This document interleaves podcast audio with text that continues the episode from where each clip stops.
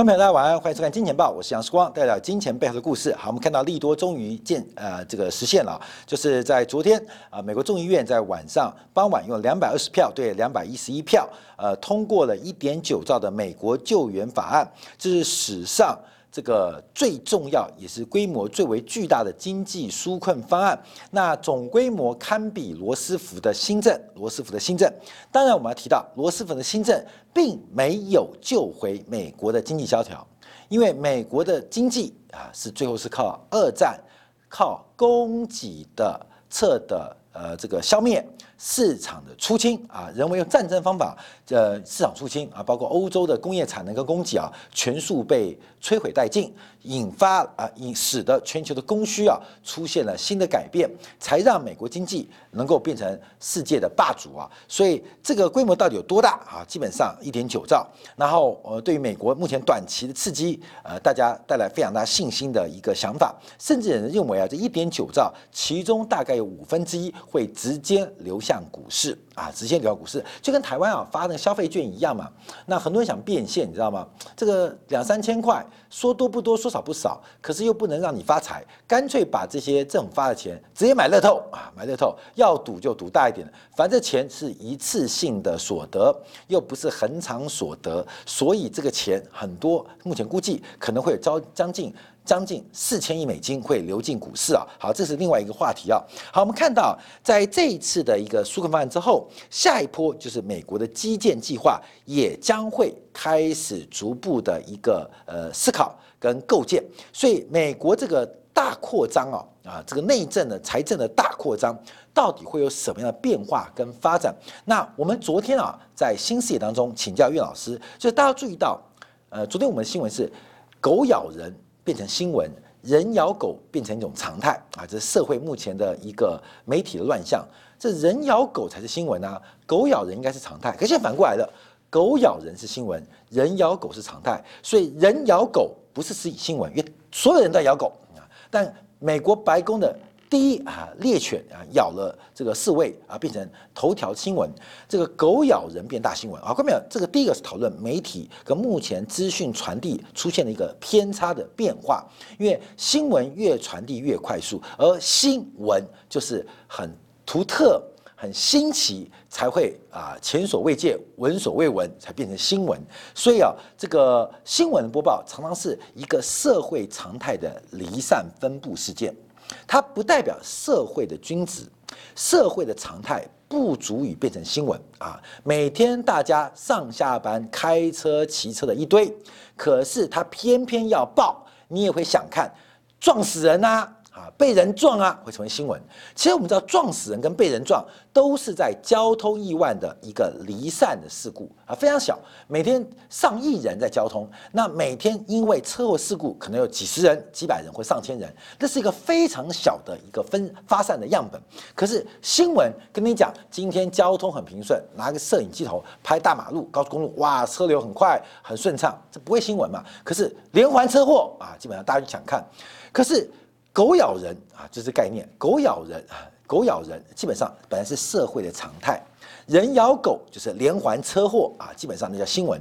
可现在反过来了啊，反过来了，因为大家每天都是连环车祸啊，高速公路能够顺畅运行变成新闻啊，所以我们这个特别提到第一个重点啊，就是现在大家对于资讯的取得，到底什么是真？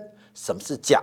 什么是真实的社会？什么是一个发散跟呃呃嗯奇葩的一个事件啊？这分辨不清楚，而让整个社会的均值出现了扭曲啊，叫做民粹主义。那我们更深层，昨天节目当中讨论，刚刚七点钟新姐提到了，就是美国的内卷化，美国的国内事务会比未来美国对于国际的关心会越来越失衡。就美国正在内卷化，内卷化有很多的解读。那我们讲，美国更在乎内部的问题，对于国际事务可能会越来越站在一个呃退缩的脚步啊。从这个拜登的这个方案跟财政刺激计划就看得很明显。那这也会对于国际市场，包括美元流通产生变化跟影响。好，我们再过观察啊，因为大概德意志银行估计啊，美国政政府发的一点九兆，大概百分之三十七会进入股市，这个资金量会相当惊人。可是市场上现在比较关心的就是通货膨。膨胀，通货膨胀的预期导致殖利率上升的变化。昨天九点半，美国公布了消费者物价指数啊，所以我们看美国昨天道琼指数走高，可是纳斯达克指数啊，这个呃道琼指数呃走高，纳斯达克开高走低啊，这个出出现比较明显震荡，因为这个通货膨胀对于成长股，我们过去几天节目都有提到，它对于整个现金流的折现。对于本益比市盈率都有相当多的负面影响啊！我们前几集已经讲过了。好，我们看昨天公布的 CPI 啊，CPI 年增率来到百分之一点七啊，扣掉了食品能源增长一点三。那最重要是关注哦，美国的物价有没有在回温？我们从月增率做观察，在这一格月增率观察，美国的月增率。消费者物价月增率，月增率这个是及时的，等于是微分的一个指标。从去年十月份的低点到十一月、十二月到一月到目前的二月，正在加速走高。而且要特别关注的是，美国消费者物价在去年三月到四月出现了崩跌的发展，也可以预见。可以预见，三月份美国消费者物价指数可能会来到百分之二点五，甚至百分之三。到了四月份，美国物价甚至有站上百分之三，往百分之四以上挑战的可能。这些激情效应，那这是个激情效应的关系，影响不大，可产生的通胀预期影响。就会非常非常的明显，所以我们要观察美国消费者物价指数。我们昨天看过中国的消费者物价指数，我们看美国的物价正在有非常快速的发展，在做成长。那我们就要看到细项哦，因为目前美国消费者物价指数啊，其中分成耐用品。非耐用品跟服务业，那现在针对耐用品的价格是出现大幅走高，那耐久材价格大幅大幅走高，主要是受到了这个之前交通运输供应链的冲击跟影响，所以使得价格大幅的翻扬。那非耐用品包括的食品，包括能源，最近也受到国际原料价格走高，直接带动了美国在。非耐用品的价格走势，那目前最重要的是服务业的消费者物价指数年增率仍然维持相当低的低端，那会怎样？观众朋友，其实啊，等到新冠疫情结束，大家打完疫苗之后，第一个时间就想旅游，甚至想出国。我举一个非常真实但不恰当的例子，在一九八年代。台湾还在建园啊，这个新竹啊啊，国军的这个虎口装甲兵的基地啊，这个月他呃呃保卫这个台北嘛，所以这个呃平常的军战士训练啊，这个呃很严格。出现了一次大规模的逃兵事件啊，大规模逃兵事件，很多这个被紧闭的这个士兵啊，就是犯错啦，被关紧闭的，大规模的越狱逃出来，那去哪里找呢？找不到啊，找不到。结果后来，当时的警方啊，第一时间线报，就是在新竹周边的妓女户发现他们。为什么？这些在阿兵哥啊，这个关太久了啊，这没办法，生理需求很大。那平常又没死，没办法发现，所以一逃兵之后，第一时间就把手上仅有的资源或现金啊，去妓女户发泄生理需求，所以。当时有很多传言说奇怪，来些体啊又厚又黑又壮的一些人，平常没看过，然后保得我们小姐搞得叽叽叫啊哇哇叫，为什么一些人这个一夜八次郎啊？太久没看过女生了，而这真正的故事哦，这个生理需求极大。爆发性的啊，爆发性的，因为压抑太久，爆发性的需求，所以后来警方跟宪兵就到各个的红灯户，把这些逃兵一个一个抓回来，因为他们一夜八次不够啊，他们要维持一周才能满足他们的生理需求啊，这真实故事。关淼，我举了一个真实但不恰当例子，什么意思？我跟你讲哦，关淼，现在每个人对于服务、对于旅游的消费需求被压抑太久了，你也会像这些逃兵一样，一旦越过这个呃呃栅栏哈，越过这个围墙，你可能有爆炸性需求，不仅台湾啊，包括大陆啊，甚至美国也发生。所以服务业价格，我们来讲服务业价格多高？各位，服务业价格，呃，我觉得是呃真实但不恰当，就是跟嫖娼一样嘛。看到没有？大家都很想嫖啊，都很想嫖啊。有的是嫖风景啊，有的是嫖山水，有的是嫖美食啊。我不客气啊，就这样嫖美食。那美国人压抑很久了，这种。嫖山水、嫖风景、嫖美食的生理需求极大，服务业会不会起来？观众朋友，拭目以待啊！这大家场，观众朋友，你是不是压抑很久了？你是非常渴望。能够坐上飞机去追求诗与远方啊，各位朋友，这个服务业需求也必然会出现明显的回升。所以，我们现在看到从分项指标做掌握啊，各位这样讲你比较容易懂啊。哈，这个从分项指标，我们看到食品跟能源，包括内材都走高，可是拖累物价的主要包括的像机票、像服饰、像所有的。出行的保险价格是拖累物价的指标。等到美国在第二季打完疫苗之后，这个航空啊、商务需求回升啊，这种生理需求啊的爆发性，恐怕。是在今年下半年会成为推升美国物价一个非常重要的动力，非常重要的动力。所以，我们再回来观察，昨天美国股市大涨啊，美国道指数创下了再度创历史新高，那就注意到这个创下历史新高，从昨天晚上啊这个突破点，技术分析是突破啊。另外，它是利多的发动点，利多做突破，那这个起涨点就不能被跌破啊，因为所有高点都是利多打出来的，所有低点都是利空打出来的，所以高点。是不是高点？那一定有利多。那是不是绝对高点？就要看这个利多的起涨点会不会被跌破。那可以做观察。所以包括了黄金连续反弹三天，美元连续拉回两天啊，观众朋友，所以注意哦，大家都在关注啊，这个利多实现的日子就在这个周末啊，因为法案通过了，就等待白宫签署。但我们就要关注啊，回来关注就是昨天美国公债的拍卖。第一个看一下，这个美国因为新冠疫情影响啊，目前总共投入了四点七兆美元的援助，而且这一次跟零八年的 Q E 不同的地方是直接用财政刺激跟发钱援助的方法，非常直接，就是直升机撒钱，而且撒到每个人口袋中，对个人援助高达了二点零五兆美金。对于个人援助，前一轮加这一轮总共高达二点零五兆美金，这个撒钱效果是非常非常集中。所以各位注意哦，我们每个人都是阿兵哥，我们被关很久了，被禁闭很久了，现在口袋有钱。啊，闸门一开，嫖山水、嫖风景、嫖美食的生理需求，观众朋友有需求没有用，口袋有钱。美国人非常有钱，美国每一个人口袋都很有钱，所以我们要观察啊，这个对于物价刺激会有多大？好，物价刺激再讲刚刚的通货膨胀啊的预期。我们先看美国债务问题啊，因为美国的消费者支出还有包括了这个赤字啊，美国政府二月份二月份的预算赤字就来到三千一百一十亿美金，还不含拜登的一点九兆，再度刷下了一个。历史二月份新高的记录，比去年同期又多增加了七百六十亿美金。美国的财政年度是从每年十月开始，所以二月份来讲，十月、十一、十二、一二，所以美国二零二一年财年度已经进行了五个月，前五个月的赤字就高达了一点零四七兆美金，较去年啊，较上一年度同期增长了百分之六十八，百分之六十八。好，我们看到这是美国赤字大幅的增加。好，我们就看到。那这怎么办？就要借钱啊，就要借钱。前天啊，昨天呢啊，等于前天，前天是标售了这个三年期国债啊，这个标售不错。那昨天观察是十年期国债标售，今天晚上是三十年期国债标售。我们先看到美国美国十年期国债的标售，昨天标售的结果，第一个得标利率是百分之一点五二三，高于二月份的百分之一点一五五，总共高了将近零点四个百分点。零点四个百分点多不多啊？感觉不太多。可是你知道，零点四个百分点是对应于美国联邦跟地方政府将近三十兆的债务，三十兆债务啊！常讲啊，中国人啊穿鞋，那这个世界人这个鞋就啊，中国人喝可乐就可以把可乐喝完了。